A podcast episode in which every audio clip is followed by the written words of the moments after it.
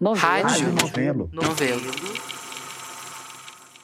Esse é o primeiro episódio do Rádio Novelo Apresenta. Eu sou a Branca Viana. Aliás, Viana é o sobrenome da família do meu pai.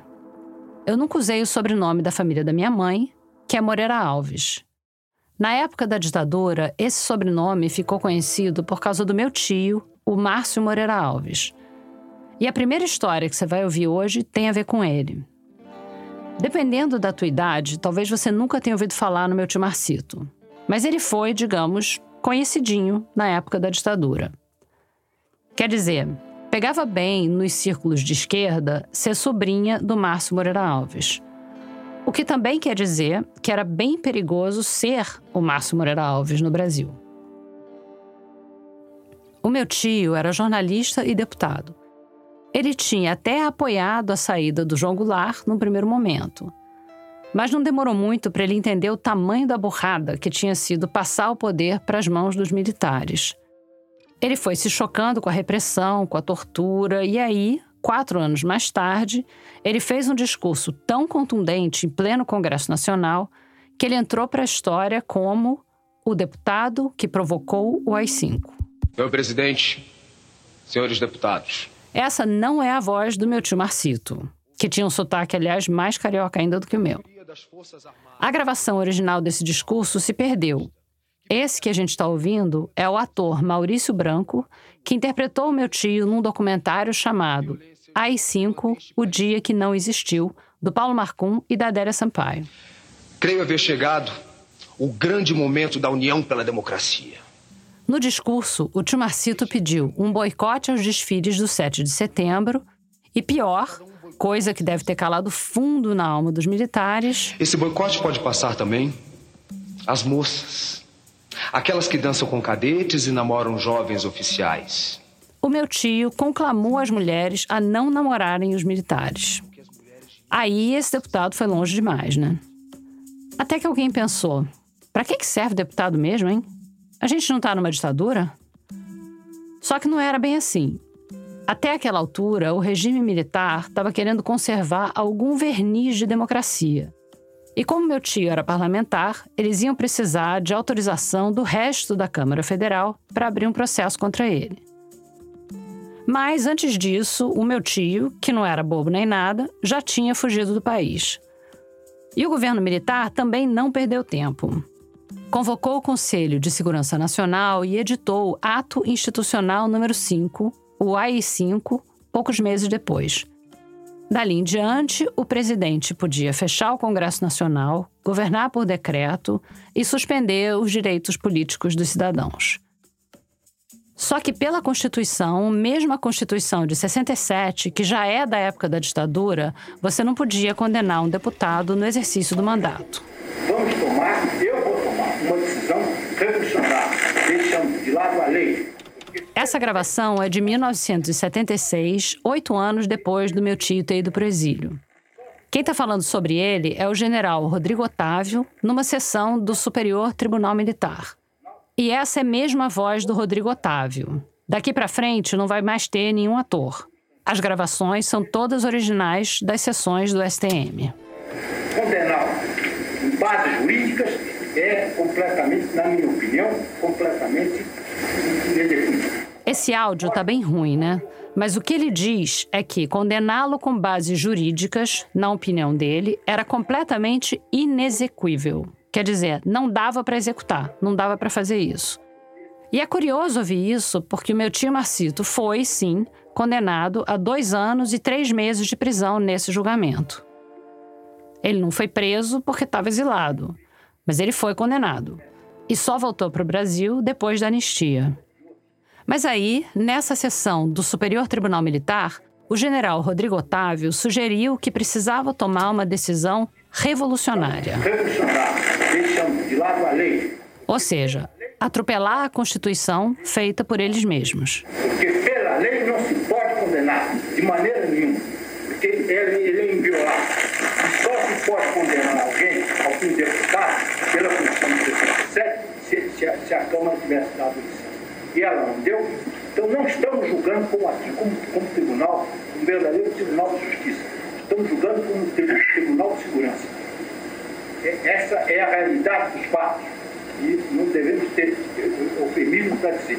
Eles não deviam ter eufemismos para dizer porque eles estavam em território seguro, falando com militares sobre decisões militares durante um regime militar. É esquisito ouvir uma coisa que não foi feita para você ouvir, né? Dá uma sensação de ser uma mosquinha na parede, de coisa proibida, de grampo ilegal, de serviço secreto. Não era nada disso. Os militares sabiam que eles estavam sendo gravados.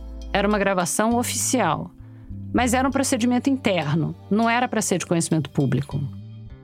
Só que aí corta para 84, redemocratização e as regras já eram outras.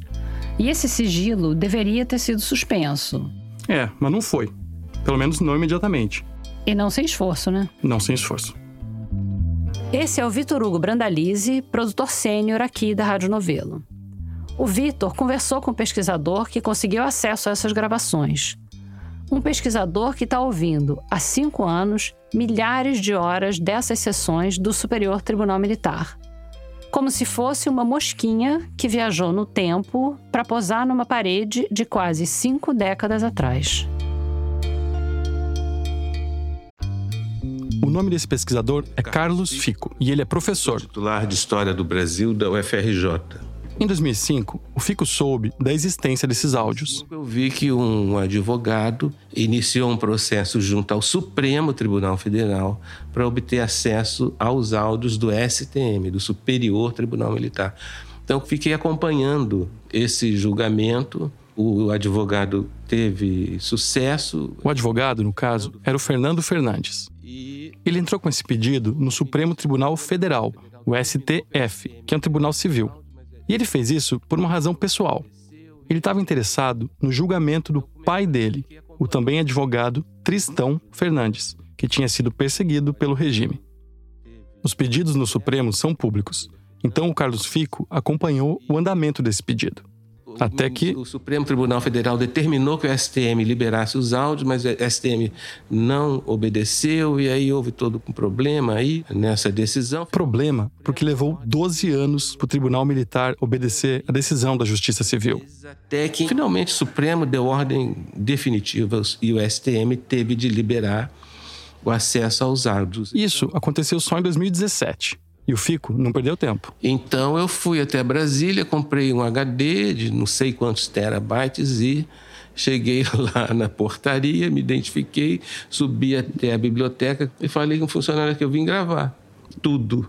Eu quero gravar tudo.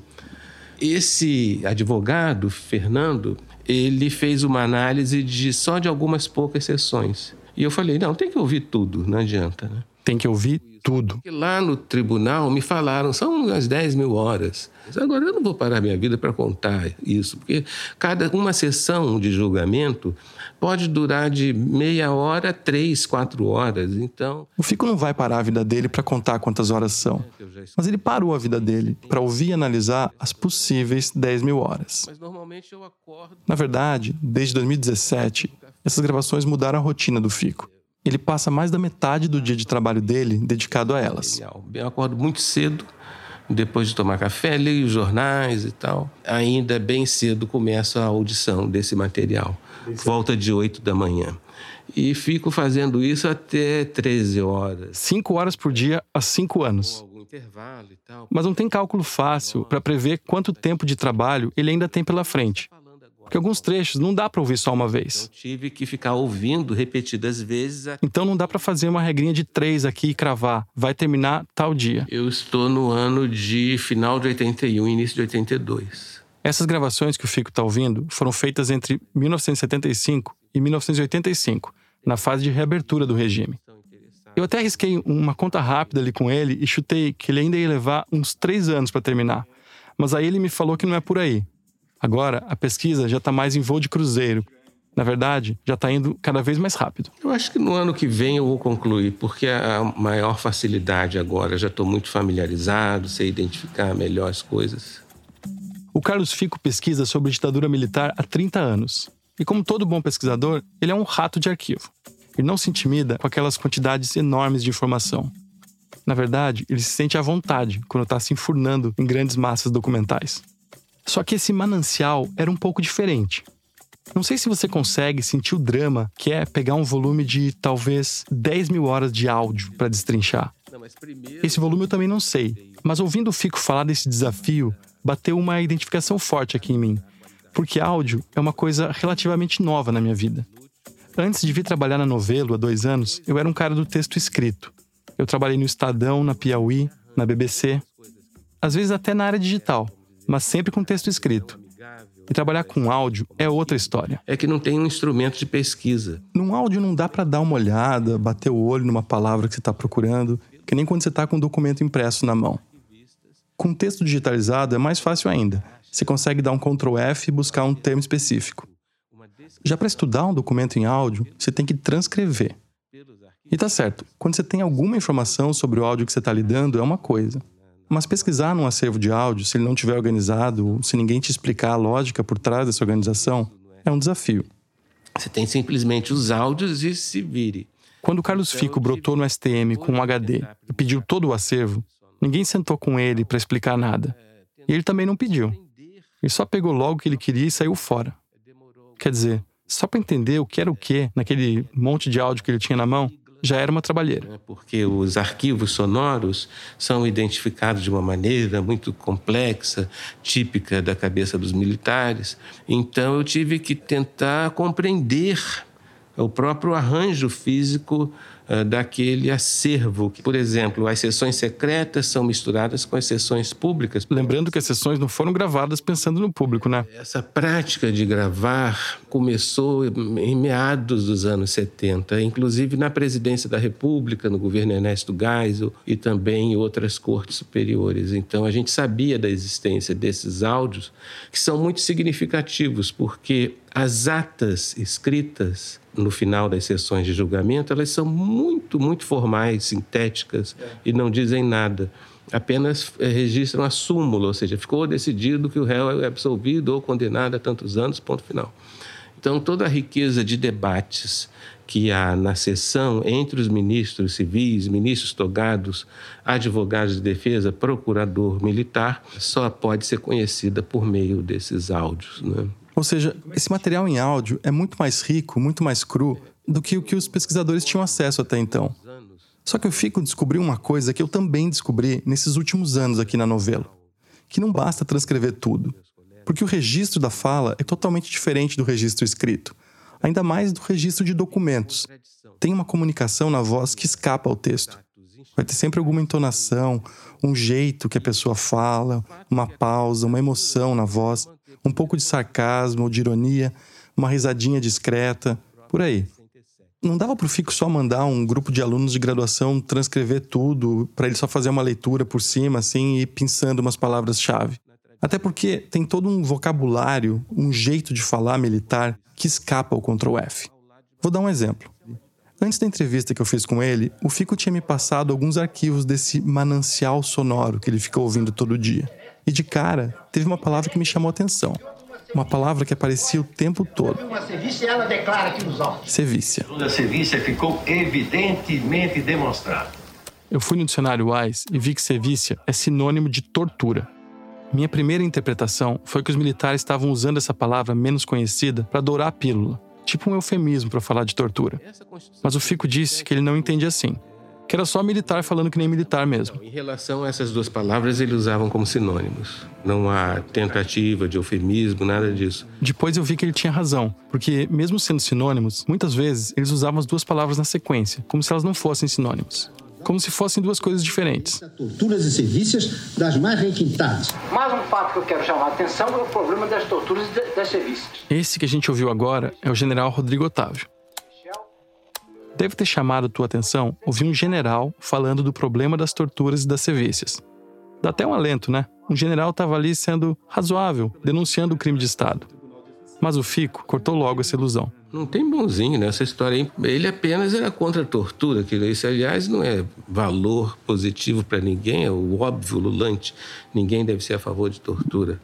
Então ele passou como um general que fazia essas denúncias, que pedia a investigação das denúncias de tortura, o que é muito justo. Mas ele também foi um general favorável à repressão. Inclusive, quando houve o caso do Márcio Moreira Alves, ele foi um dos generais que pediram a decretação de um novo ato institucional que foi o AI-5, o famoso AI-5. Né? Sim, o general Rodrigo Otávio era aquele mesmo que tomou uma decisão revolucionária, deixando de lado a lei, e pediu a condenação do Márcio Moreira Alves à prisão, mesmo isso sendo inconstitucional. É impossível fazer um julgamento baseado em leis de exceção que são os atos institucionais, lei de segurança nacional, sem que você tenha um perfil autoritário, porque é um absurdo submeter um civil à justiça militar por um suposto crime político. O Carlos Fico nunca perde de vista do que se trata o material que ele está pesquisando.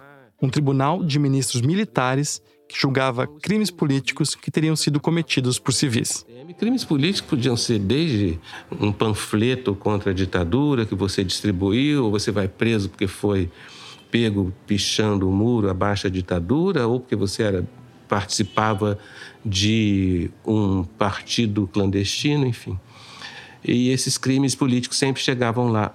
Quando havia réu absolvido, o STM fazia sessões secretas com medo de que esse réu absolvido na primeira instância, se eventualmente punido na segunda, lá no STM, ele fugisse ou coisa parecida. E também os casos mais assim escabrosos ou delicados eram julgados em sessão secreta. Casos escabrosos, delicados. Eu não sei se eu tenho estômago para isso. Parece um processo super penoso. É, é, claro que às vezes é meio penoso, cansativo, sobretudo cansativo, mas não me desagrada ouvir porque. Não desagrada ouvir. Me deu um estranhamento pensar que o Carlos Fico não fica desagradado, dedicando horas da vida dele mergulhado num dos piores capítulos da história do Brasil. Mas pensando bem, não tem muito um outro jeito de fazer esse trabalho. A gente admira a coragem dos bombeiros, dos médicos, que não ficam imobilizados pela emoção quando estão trabalhando talvez não seja tão diferente assim para um pesquisador. A gente precisa desenvolver profissionalmente, né, ao longo dos anos conseguimos uma relação de distanciamento é uma das questões teóricas mais importantes até da história do tempo presente. Essa especialidade em que me insiro. Claro que é mais fácil ter distanciamento quando está pesquisando, sei lá, uma guerra que aconteceu no século XII a.C. Agora, é bem mais complicado quando o teu objeto de estudo é uma ditadura que você viveu. Nós discutimos muito isso, eu, meus colegas, outros países, porque quando você trata de eventos sensíveis, né? imagina os pesquisadores do nazismo, os pesquisadores de regimes totalitários, de ditaduras na Espanha, em Portugal, no apartheid na África do Sul, pesquisadores dos genocídios, os pesquisadores das ditaduras militares. Né? Então, para a gente não se inserir numa relação subjetiva em excesso, que tende a se tornar uma coisa denuncista, né? a denúncia do mal ela é um truísmo, né? Quer dizer, a gente não faz quatro anos de graduação, dois anos de mestrado, quatro anos de doutorado e fica pesquisando cinco, dez, quinze, vinte anos para dizer, ah, a tortura é condenável. Bom, meu amigo, não precisa fazer ser historiador para dizer isso. Então, a produção de um conhecimento mais objetivo implica um certo distanciamento, que pode parecer cruel, pode parecer assim um pouco duro, mas é fundamental para que a gente não tenha um envolvimento na linha do bandido mocinho. Mas não é fácil ter esse distanciamento. Então, o Fico criou uma missão para ele. Quer dizer, ele quer ouvir e sistematizar todo esse acervo e essa sistematização que ele está fazendo vai servir de base para muita pesquisa e muita análise futura de outros pesquisadores.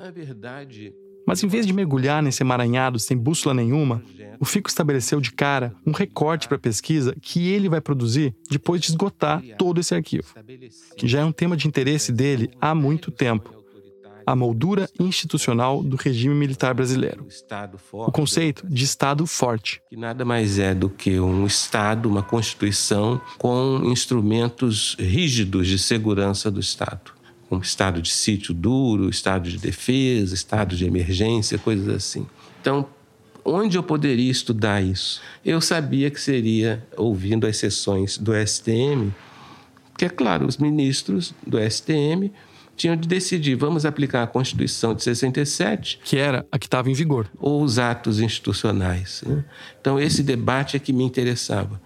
Eu precisei, antes de começar a ouvir, estabelecer essa disciplina. Eu estou atrás da suposta contradição entre a aplicação da Constituição ou dos atos institucionais. Não queria me perder. Né? Ele quer entender qual é a lei da ditadura quais são as quatro linhas da Constituição ditatorial. Mas por que, que eu fiz essa reflexão? Porque eu já sabia que seria uma coisa muito impactante, com muitas declarações grotescas, com muitos momentos emocionantes. Então, toda essa carga emocional, seja negativa, seja positiva, eu sabia que encarar e por isso eu estabeleci essa diretriz. No fim, estabelecer essa diretriz é o que salva o Carlos Fico de se impactar com o que ele está ouvindo a ponto de comprometer o trabalho dele. Ele ouve sistematicamente, que nem um médico operando um coração ou um bombeiro apagando um incêndio, com método, protocolo. Agora, é claro que eu, quando me deparava com um desses momentos mais carregados, assim, emocionalmente, para o bem ou para o mal, eu anotava também para em algum momento usar como acabei usando. O Fico sabia que eram esses trechos que iam despertar os ouvidos. Claro, porque eu sabia que isso teria grande interesse público. E aí, quando o pesquisador tira o chapéu de rato de arquivo e põe o chapéu de divulgador científico, ele sabe que o registro tem que ser outro. Sai toda a frieza do método que ele criou para se proteger do conteúdo do arquivo e entra outra coisa. Olha, em história, a gente tem uma discussão muito conectada com a oratória clássica. E o bom orador seria aquele que consegue exercer a demonstratio por meio da enargueia, que são duas expressões um pouco presunçosas, né? que significam o seguinte: é como se fosse um ato mágico que você faz aparecer diante da plateia aquilo que você está narrando. É, você fala com tanta energia, com tanta eloquência, usa figuras de linguagem tão importantes, o teu discurso, o teu discurso se torna tão repleto de energia ou de enargueia, que então a audiência como que vê aquilo que você está narrando. Nesse processo, o saldo foi terrível. Essa mulher chegou para depor num estado que não tinha condições. E aí você conseguiu demonstrar, é, fazer esse ato do demonstratio para a sua plateia. Então, algumas atividades do historiador têm a ver com essa pretensão da oratória, no sentido de que eu quero convencer você por meio das evidências mais indiscutíveis. O tipo de tortura que eu não tenho coragem de dizer a vossas excelências. Apenas digo que seus cabelos negros ficaram tornaram-se totalmente brancos em um mês de presídio. E brancos estão até hoje. As testemunhas vêm e dizem que ele falava como se estivesse trocando as suas declarações pela sua integridade física. E, portanto, isso é a capacidade da narrativa histórica ter energia, estar repleta de energia e ser capaz de comprovar, demonstrar. Ora, os documentos históricos têm essa capacidade, com certeza. Muitas vezes as pessoas ficam impactadas quando veem, por exemplo, eh, um documento secreto da ditadura, com aqueles carimbos, aquelas tarjas, né? Mas é claro que a voz propriamente dita eh, de um general, de um brigadeiro, de um almirante, tem essa capacidade de energia e de demonstração muito maior ainda, né? O Carlos Fico quer que as pessoas ouçam como era viver um regime ditatorial. Então, ele inventou outra metodologia para fazer que a energia daquelas vozes das gravações chegasse no público. O Fico vai alimentando uma apresentação de PowerPoint com trechos dos áudios dos arquivos e ele usa esses slides tanto nas aulas da UFRJ quanto compartilha com a imprensa quando encontra algum furo de reportagem que ajude a explicar, a entender o método da ditadura. Um desses furos é sobre uma questão que a própria ditadura criou e que está aí até hoje. Do desaparecido político.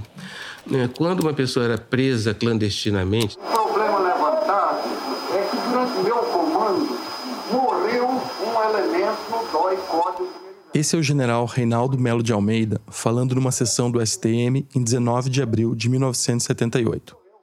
O áudio está meio ruim, então vou repetir o que ele falou. Abre aspas. O problema levantado é que durante o meu comando morreu um elemento no doicode do primeiro exército. A morte do ex-líder sindical Armando Frutuoso nas dependências do doicode do Rio de Janeiro. Continuando. A morte do ex-líder sindical Armando Frutuoso nas dependências do DOI-CODE do Rio de Janeiro. Ele está falando do Armando Teixeira Frutuoso, um eletricista, líder sindical da Light no Rio. Foi morto no corte, De modo que mando que ele tenha sido morto no seu comando. De novo, o general Reinaldo de Almeida diz, com todas as letras, que Frutuoso foi morto no DOI-CODE.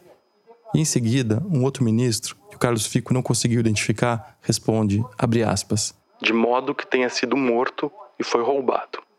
Quer dizer, o corpo dele foi tirado de lá. E declarou na auditoria estavam julgando cadáver.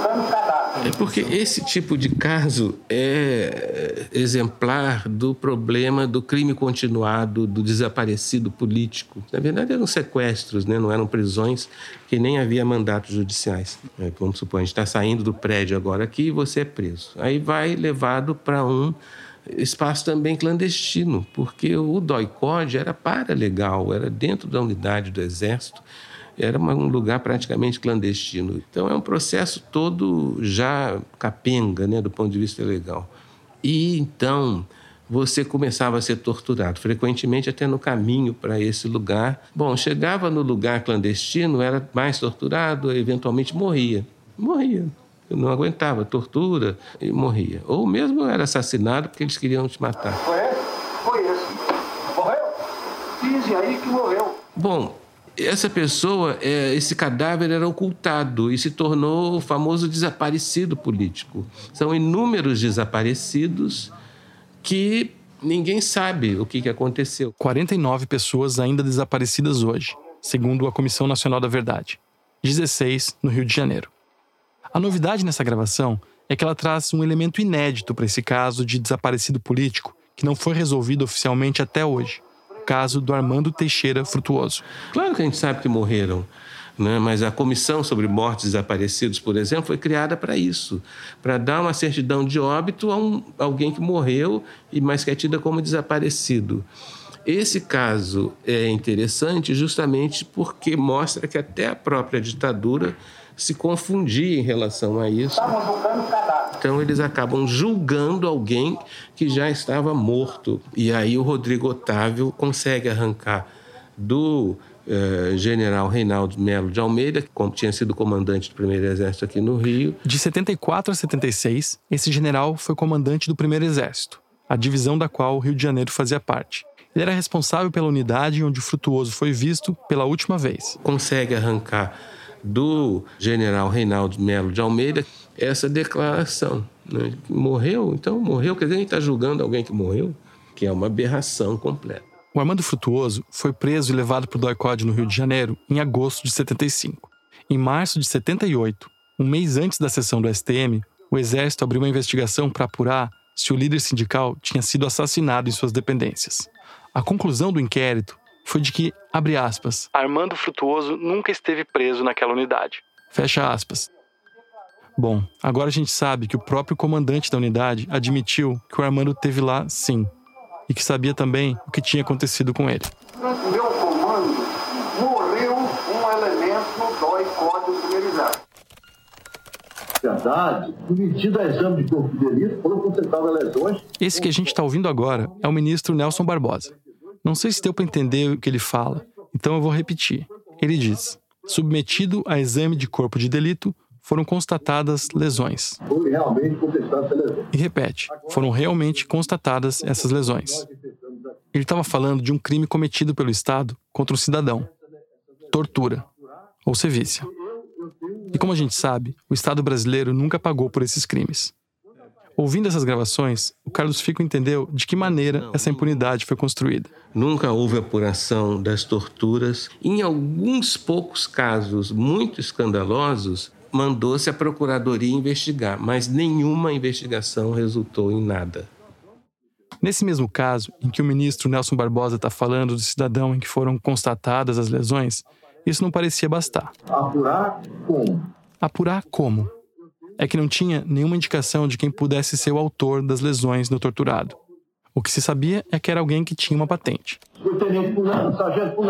Mas isso não era suficiente. Faltavam nomes. Com essa justificativa, o ministro disse uma verdade. Nós não vamos apurar nunca. E não é que ele estava admitindo a impotência ou a incompetência do tribunal. A experiência indica que não, não se apura mesmo. É horrível, né? É horrível. Mas o áudio mais horrível que o Fico me mostrou era de 27 de abril de 1976. Os ministros estavam comentando sobre o caso de um preso político que se suicidou. Aquele, aquele alemão que diz assim, tirou da isso dói, dói, dói, dói, dói, né? Não sei se deu para entender, porque o áudio não está dos melhores nessa passagem. Mas os ministros estão tão imersos na perversidade do sistema que eles nem têm vergonha de mandar um trocadilho infame. Isso dói, numa referência ao destacamento de operações e informações do Exército, o DOI. Tinha vários, e todo mundo sabia que eram centros de tortura. É, as sessões secretas têm esse caráter, né? ou têm essa condição. As pessoas que participam de sessões secretas se sentem muito protegidas, né? E acabam falando de maneira assim desabrida, grotesca, grosseiramente ou jocosamente, mesmo em se tratando de vítimas. A primeira vez que eu ouvi falar dessas gravações do Superior Tribunal Militar foi em abril de 2022, quando Carlos Fico abriu parte dessa curadoria que ele está fazendo para o jornal O Globo. Como um jornalista que está se embrenhando pelo áudio, eu fiquei muito interessado no impacto de ouvir essas declarações. Esse dia a dia das decisões que arruinaram a vida de tanta gente. Quer dizer, parece enorme o potencial que esses áudios têm de tirar a gente da sensação de anestesia, de cinismo, de voltar a chocar. E claro que eu não fui o único a pensar nisso. Eu fui procurado por muitas pessoas e, inclusive, fui muito ameaçado também. O Fico não ficou surpreso com as ameaças. Porque não foi a primeira vez. Desde que eu lancei o meu primeiro livro sobre esse tema, o Como Eles Agiam. Como Eles Agiam é um livro que o Fico publicou em 2001 e é o resultado de outra pesquisa dele num outro grande arquivo, o da Divisão de Segurança e Informações, que fazia um monitoramento dos ministérios civis. Quando eu lancei aquele livro, eu comecei a receber ameaças, era muito engraçado. Um dia eu vou publicar isso, que vinham cartas vocês são jovens, não, talvez não se lembrem, mas tinha uns envelopinhos assim quadradinhos com a tarja verde e amarela na moldura e selinho, tudo muito engraçado, né? Antigo, hoje em dia ninguém escreve mais carta. E eu recebia aquelas cartas e falava, aí deve ser ameaça, porque eu virava no remetente e lá vinha remetente fulano de tal Urca bairro da Urca, aqui no Rio, onde moram muitos generais eh, da reserva. Né? Então eu falava, Ih, então, em geral, era uma cartinha dizendo: senhor, um professor, como faz uma declaração dessa? Quer se associar ao comunismo? E algumas outras mais atrevidas, com algum tipo de grau de ameaça. E hoje em dia não usam mais cartas, usam outros meios. Coisas meio covardes, né? Em geral, essas pessoas têm uma iniciativa muito covarde. Né? Aqueles velhos militares dos anos, anos 90 eles eram até mais uh, corretos, né? porque assinavam as cartas. Né? E, enquanto que hoje em dia tem muita ameaça anônima, né? mas. Com essas ameaças, o FICO precisou tomar algumas providências. Em relação a isso, como já havia tomado em outras ocasiões também, com o apoio é, de instituições que, que ajudam nesse sentido. Né? Ele não quis dar muito detalhes sobre isso. As pessoas ficam muito impressionadas e chocadas. Eu não gosto muito de falar disso, mas é, porque parece uma vitimização assim. Mas é, tem muita gente no Brasil ameaçada né, de maneira muito mais grave do que eu. Políticos que têm de andar com segurança, políticos que foram para o exterior. Né? Mas eu não consegui não ficar chocado, mesmo depois de ter passado a tarde ouvindo barbaridades de 50 anos atrás acho que não aprendi muito sobre a importância da frieza. Só o fato de um historiador ter de ter proteção quer dizer algo sobre esse nosso Brasil. Ah, mas com certeza há algo muito errado, né? Então esse meu caso é bem banal, bem simples, não envolve o nível de gravidade que afeta a vida de tantas outras pessoas, né? Nesse momento aí do, do governo Bolsonaro. Aliás, por falar no Bolsonaro, o Fico me contou que agora, mergulhado no passado, ouvindo os ministros do STM, ele tem tido quase uma sensação de déjà vu do presente. E não só no conteúdo, na forma também. E é engraçado, porque às vezes eu tenho a impressão, meu Deus, eu estou ouvindo 11 Bolsonaros, porque todos têm um pouco essa maneira agressiva e um pouco também difícil de se expressar. Né? Não vai faltar registro em áudio meio agressivo e meio desarticulado para os historiadores do futuro. Boa sorte para eles. Esse foi o Vitor Hugo Brandalize, produtor sênior da Rádio Novelo. Já já a gente volta. Oi, aqui quem tá falando é a Bia Ribeiro. Eu sou coordenadora de produto e audiência na Rádio Novelo e tô aqui para te contar mais uma novidade. A gente acabou de lançar a playlist Pra Pegar a Estrada, com uma seleção de episódios do Rádio Novelo Apresenta que são perfeitos para te acompanhar naquela viagem de ônibus um pouco mais longa, ou no carro, no passeio com a família ou com os amigos. Não importa se você vai viajar sozinho ou acompanhado, de ônibus, de carro, de avião, de bicicleta. Toda viagem fica mais interessante com o Rádio Novela Apresenta tocando no alto-falante ou no fone de ouvido. O link da playlist para pegar a estrada está no destaque playlist do nosso perfil no Instagram, que é arroba Rádio Novelo. Aliás, se você ainda não segue a gente por lá, aproveita para fazer isso e não perder nenhuma novidade.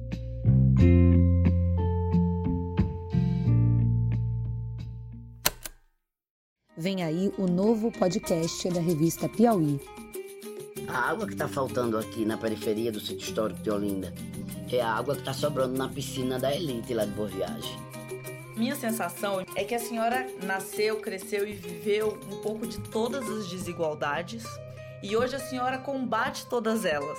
Eu sou mãe de muitos filhos, uma cuidadora, né? Eu sou Carol Pires e esse é o Desiguais, um podcast da revista Piauí em seis episódios que tenta entender como as desigualdades impactam o nosso destino que já começa a ser traçado no dia em que a gente nasce, dependendo de quem são os nossos pais e qual é o nosso país. A produção é da Maranha Filmes, com apoio da Fundação Tid Setúbal, Oak Foundation e Ford Foundation. Estreia quarta-feira, 15 de maio, aqui no feed do Foro de Teresina. Olha, eu acredito de verdade que qualquer história pode ser contada em áudio. E aqui no Rádio Novela Apresenta, a partir de hoje, todas as quintas-feiras, você vai encontrar histórias sobre qualquer coisa. Histórias sobre política, sobre economia, sobre direitos humanos, sobre moda, sobre esportes. Qualquer história que mereça ser contada pode aparecer por aqui. Porque dá para contar qualquer história em áudio. Agora, eu acredito também que tem história que fica muito melhor quando é contada em áudio. Por isso, a gente queria abrir esse primeiro episódio com histórias em que ouvir faz toda a diferença. Ouvir os áudios do Superior Tribunal Militar na época da ditadura é, sim, muito mais impactante do que só ler as declarações. A gente apreende, aprende mesmo, mais sobre essa história ouvindo os personagens dela. Mas no próximo ato do nosso programa, o aprendizado é sobre outra coisa. A Paulo Scarpim e a Flora Thomson Devô, diretoras da Novelo, vão contar essa história.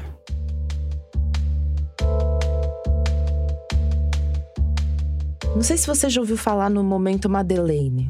Tem um trecho no livro Em Busca do Tempo Perdido, do Marcel Proust, em que o protagonista dá uma mordida num bolinho cheiroso que ele não comia fazia muito tempo. O bolinho chama Madeleine. E de repente ele é transportado para a infância dele. Não literalmente, claro, que não é ficção científica mas ele é transportado em quase todos os sentidos possíveis. É um momento desses em que a memória te sequestra, sabe? Te arrebata, te leva para outro lugar. No caso dele, foi um sabor. A memória veio pelo paladar. Mas às vezes o que desencadeia isso é outro sentido, tipo a audição. Vem pela voz. Tô nervoso. Gente, você fala 400 vezes por dia. Não no microfone, né? Não me vendo. Eu sou a Paula Scarpim. E eu sou a Flora Thomson Devô. E o cara que a gente entrevistou já vai se apresentar, por favor. Do jeito que você quiser. O pior é que eu sabia que vocês iam perguntar isso e não me preparei. Meu nome é Guilherme Alpendre. Eu me formei em jornalismo e trabalho com assuntos relacionados a isso faz bastante tempo. É, venho de uma periferia de São Paulo, Pirituba. É, e. E você trabalha na Rádio Novelo? E hoje eu trabalho na Rádio Novelo. A gente sequestrou o Gui, que normalmente fica nos bastidores aqui na novela, cuidando da direção executiva, para falar sobre um momento tipo aquele da Madeleine. A gente queria pedir também para você contar o que aconteceu no dia 13 de fevereiro de 2018 aqui em casa, aqui na, na minha casa da Flora. Nada, não tava aí.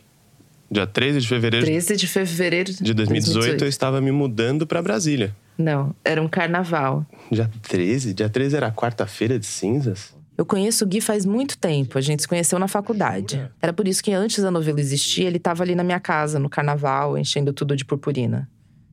Bom, meu nome é Guilherme, eu sou obcecado com datas eu, gente, e calendários. Não. não me lembro desse dia. Olha, a gente sabe que uma coisa aconteceu, que é a gente deu ração pro gato. Deram ração pro gato. Ai, meu Deus! The fat cat. Então. Jura que foi nesse dia que eu fed the cat? Fat cat. O que aconteceu foi o seguinte: a gente tem um gato gordinho. Eu nasci e cresci nos Estados Unidos, então às vezes eu me expresso na minha língua materna. E naquele dia eu olhei para o nosso gato gordinho e falei fat cat. Foi muito esquisito. A Flora falou fat cat e os olhos do Gui se iluminaram de um jeito, assim, era como se ele já não tivesse mais ali com a gente, sabe? Ele foi para outro lugar. Deu até um pouco de medo. Ele parecia um daqueles espiões de filme que o cara é hipnotizado e ativado com uma palavra-chave. Tipo, agora que eu falei Fat Cat, o Gui vai sair daqui e matar o presidente, alguma coisa assim. É, mas em vez disso ele só ficou falando I fed the cat, fat cat, I fed the cat, fat cat. O que a gente não sabia é que o Gui não estava mais na nossa sala no Rio em 2018. Ele estava lá em Pirituba nos anos 90. Eu morava lá em Pirituba com os meus pais. Meus pais achavam muito importante que eu estudasse inglês. E quando eu tinha nove anos, eles me matricularam na única escola de inglês que tinha no bairro, chamada American School. E aí, o dono da American School era o professor Ederaldo. Ele também era a pessoa que datilografava todas as apostilas e que dava as aulas para todas as turmas. Era uma escola de um homem só. E era uma escola para adultos, assim, não tinha, tipo, turma de criança. A minha sala era a única criança, então tinha nove anos, tinha um monte de adultos, inclusive duas, uma mulher que chamava Lady e uma mulher que chamava Laura, e o professor Ederal sempre cantava a música Lady Laura para elas. Ou quando tinha que ler um diálogo, ele mandava fazer Lady Laura, cacete, de novo essa mesma piada. eu lembro que quando eu tinha uns 14 anos, eu, eu ia terminar o curso, porque o curso que ele dava era de cinco anos. Ele, inclusive, falava isso, que qualquer escola de inglês que fala que vai ensinar inglês em dois anos é mentira. Leva cinco anos para ensinar inglês. E aí, quando eu estava chegando perto dos cinco anos, eu achei que ia acabar me formar em inglês. Meus pais falaram: não, não, você não vai se formar. Você vai voltar para o começo, senão você vai esquecer. Daí, então, eu ficava voltando assim. Ó. Eu, eu, tinha essa memória de que você tinha feito o mesmo curso duas vezes. Não sabia se eu estava inventando isso, né? Mas... É, duas é bondade sua. Foram várias, porque às vezes a turma acabava, eu mudava de horário. Então, assim, teve uma época que eu fazia um, um nível durante a semana e um nível no sábado. Eu fazia dois níveis ao mesmo tempo.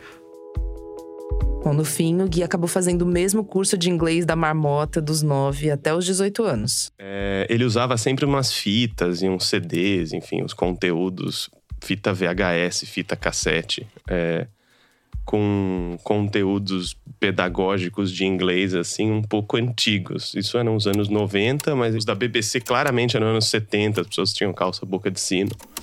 E uma das coisas que ele gostava de pôr eram umas que depois a Flora me deu o nome, né? Mas eu chamava de umas narrativas cantadas, uma diálogos interpretados por uma única pessoa. E ele, ele repetia isso muito, muito, muito, muito.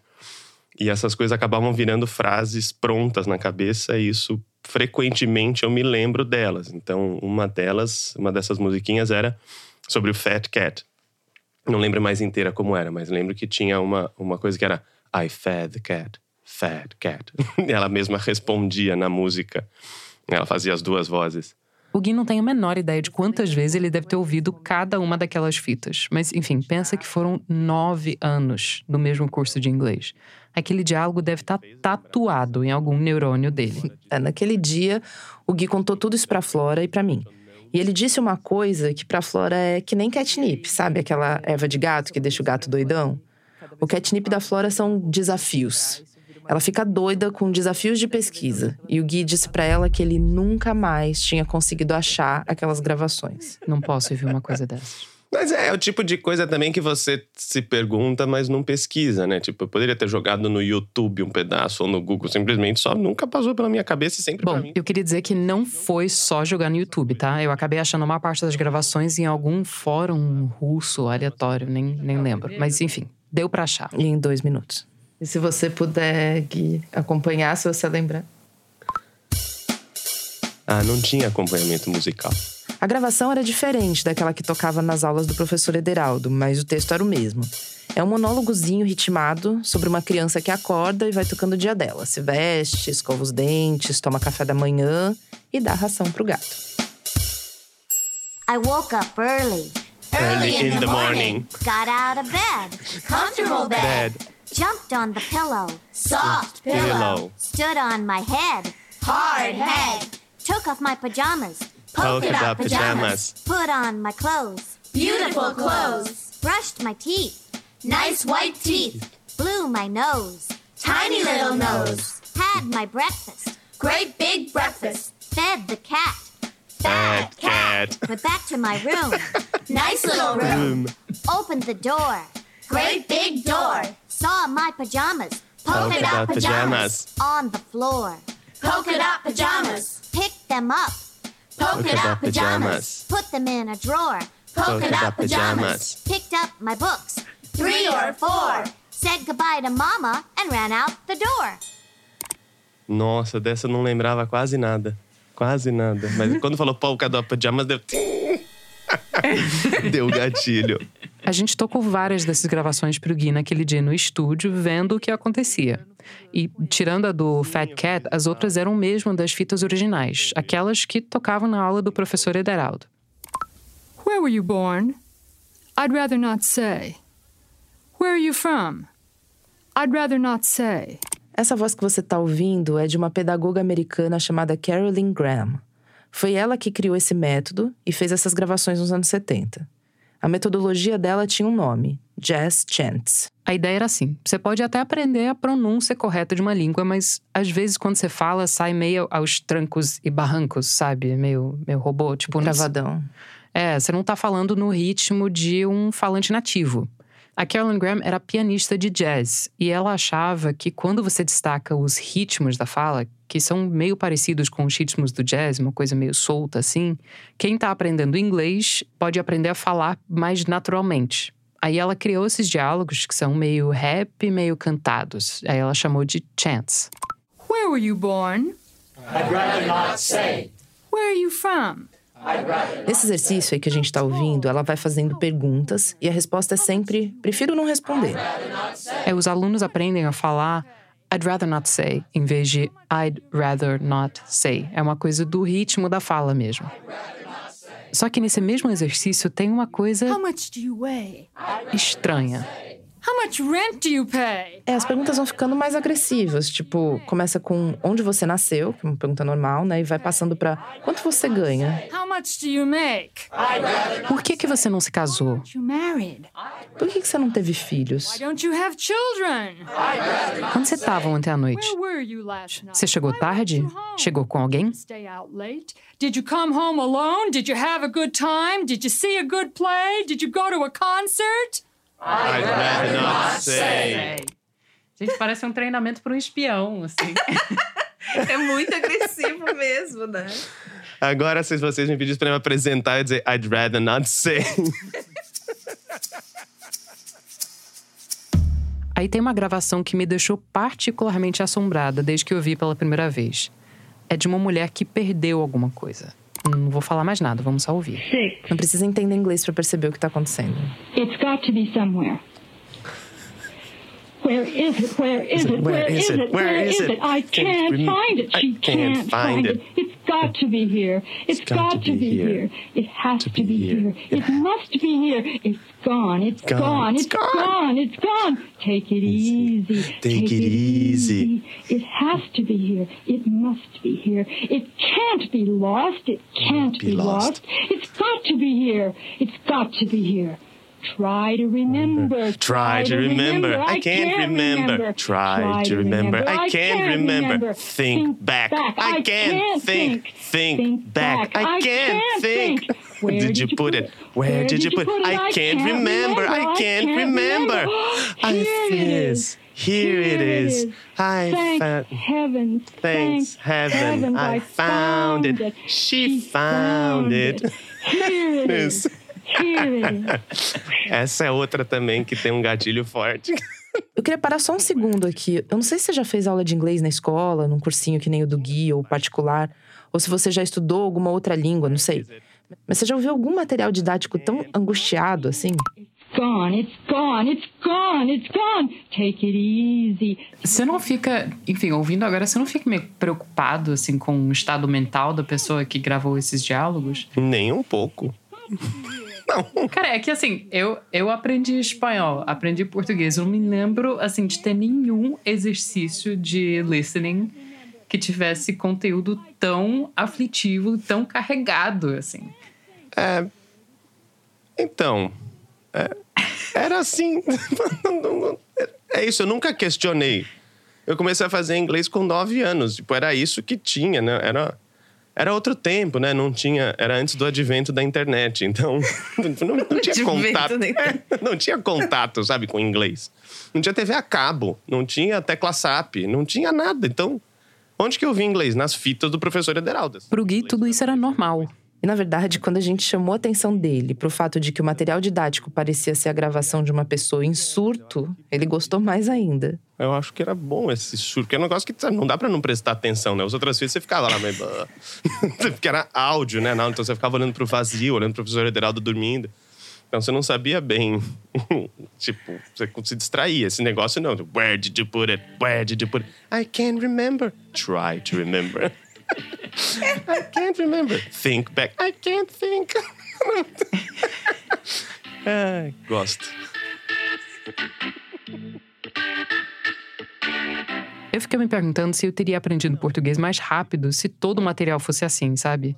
É memorável até demais. Acho que você já aprendeu bem rápido, bem demais até. Mas no meu caso, a única gravação que eu lembro de todas as minhas aulas de inglês, que não foram poucas, era uma, uma mulher num um exercício de listening que falava: Listen, the neighbors are having a row.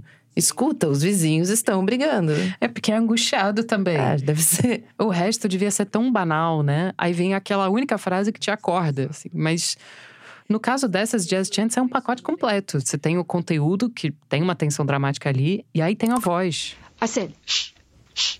Baby sleeping. I said, shh, shh. Baby, Baby sleeping. sleeping. What did you say? What did you say? I said, Assim, você não precisa mesmo falar inglês pra sentir que tem alguma coisa acontecendo ali. What did, you say? What did you say? I said, please, Please be quiet. Baby sleeping. I said, please be quiet. Baby sleeping. What did you say? What did you say? I said, shut, up, shut up, baby sleeping. I said, shut up, shut up, baby sleeping. Not anymore. Eu lembro de cor. A gente chegou a entrar em contato com a Carolyn Graham logo depois de descobrir os Jazz Chants lá naquele carnaval, mas nunca deu certo da gente marcar uma entrevista e ela acabou deixando de responder. Já o professor Ederaldo está aposentado há alguns anos e ele não sabe onde as fitas foram parar. O que ficou foi esse eco na cabeça do Gui. Já que a gente está aqui no terreno do inglês, eu vou aproveitar para usar uma expressão da minha terra. Na rádio pública dos Estados Unidos, o povo fala muito em driveway moments. Que é aquele momento da entradinha na garagem. É, a ideia de que você tá dirigindo e ouvindo uma história na rádio, aí você chega na sua casa, estaciona o carro naquela entradinha de garagem e você não consegue desligar o rádio, porque você precisa ouvir o resto da história. O que a gente quer fazer com o Rádio Novela Apresenta é um pouco isso. Mas não é pra te prender, é que a gente tá absorvendo uma quantidade tão absurda de conteúdo todo dia, toda hora. Eu sinto que boa parte desse conteúdo só entra por um ouvido e sai pelo outro, sabe? A gente quer te trazer histórias que te marquem. Com sorte, sem que você tenha que ouvir 400 mil vezes, que nem o Gui. Where did you put it? Where did you put it? I can't remember. I can't remember. Here it is. Here it is. Thank heaven. heaven. Thanks heaven. I found it. She found it. Here it is. Here it is. E tinha sopradinha no final. Paulo Scarpim, Flora Thomson Devô e Guilherme Alpendre, diretores da novela. A gente volta daqui a pouquinho. Só conquistaremos a paz social através da justiça social.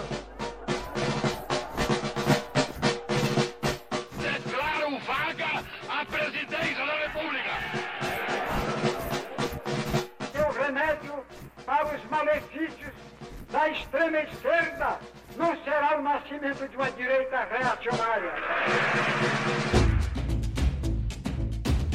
O Politiquês, podcast de política do Nexo, leva ao ar a partir de 8 de maio de 2024, quarta-feira, uma adaptação da série Dia a Dia do Golpe, a partir de textos publicados por Mariana Vick, que resgatam como o Brasil virou uma ditadura militar.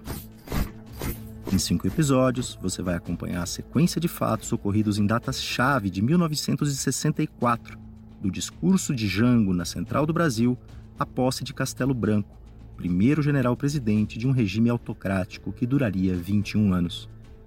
Convido você para essa viagem ao passado, tão necessária para que nunca mais o país tenha que passar por aqueles anos de chumbo.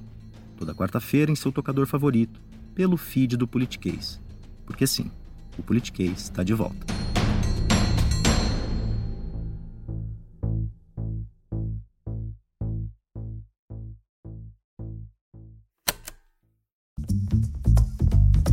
Esse primeiro episódio do Rádio Novela Apresenta está chegando ao fim. E eu queria te agradecer por ter chegado até aqui com a gente. Se você gostou, você ajuda muito compartilhando, dando cinco estrelas e principalmente falando do podcast por aí. Eu queria te convidar também para conhecer o site da Rádio Novelo, onde você encontra mais detalhes sobre as histórias de cada episódio aqui do Rádio Novelo Apresenta e também sobre os nossos outros originais e projetos em parceria. Lá você também pode se inscrever na nossa newsletter para receber os novos episódios direto no seu e-mail. Te convido também a seguir a gente nas redes sociais. Somos arroba Rádio Novelo no Twitter, no Instagram e no Facebook. Nossos episódios também estão disponíveis no canal da Rádio Novelo no YouTube. O Rádio Novelo Apresenta é um original da Rádio Novelo. Toda quinta-feira tem episódio novo. A direção criativa é da Paula Scarpim e da Flora Thomson Devô. E a produção executiva é do Guilherme Alpendre. A gerência de criação é do Tiago Rogero, a gerência executiva é da Marcela Casaca e a gerência de estratégia é da Juliana Jäger. Nossos produtores sênior são o Vitor Hugo Brandalize e a Evelyn Argenta. Nossos produtores são a Bárbara Rubira, a Clara Reustab, a Cláudia Holanda, a Gabriela Varela, a Júlia Matos e a Natália Silva. O desenho de som desse episódio é da Paulo Scarpim. A checagem desse episódio foi feita pela Marcela Ramos. Nesse episódio, a gente usou música original do Pedro Nego, do Chico Correia, da Luna França e do Arthur Kunz, compostas especialmente para o Rádio Novela Apresenta. A mixagem é do Pipoca Sound. A promoção e a distribuição são da Bia Ribeiro e da Fecris Vasconcelos. O Eduardo Wolff faz as nossas redes sociais com peças do Matheus Coutinho. Obrigada e até a semana que vem. Oi, você acabou o episódio do Apresenta dessa semana e está procurando outro podcast bacana para ouvir? Você já ouviu Tempo Quente? É um podcast original da Rádio Novelo, uma série em oito episódios sobre aquecimento global. Na verdade, é sobre como o Brasil, que é um país que tinha tudo para estar na vanguarda das políticas ambientais no mundo, está correndo sério risco de perder o bonde da história. E também sobre como os vários lobbies do agro, do carvão, etc., estão contribuindo para isso. Vai lá no seu aplicativo preferido de podcasts ou no nosso site e procura Tempo Quente. Você não vai se arrepender.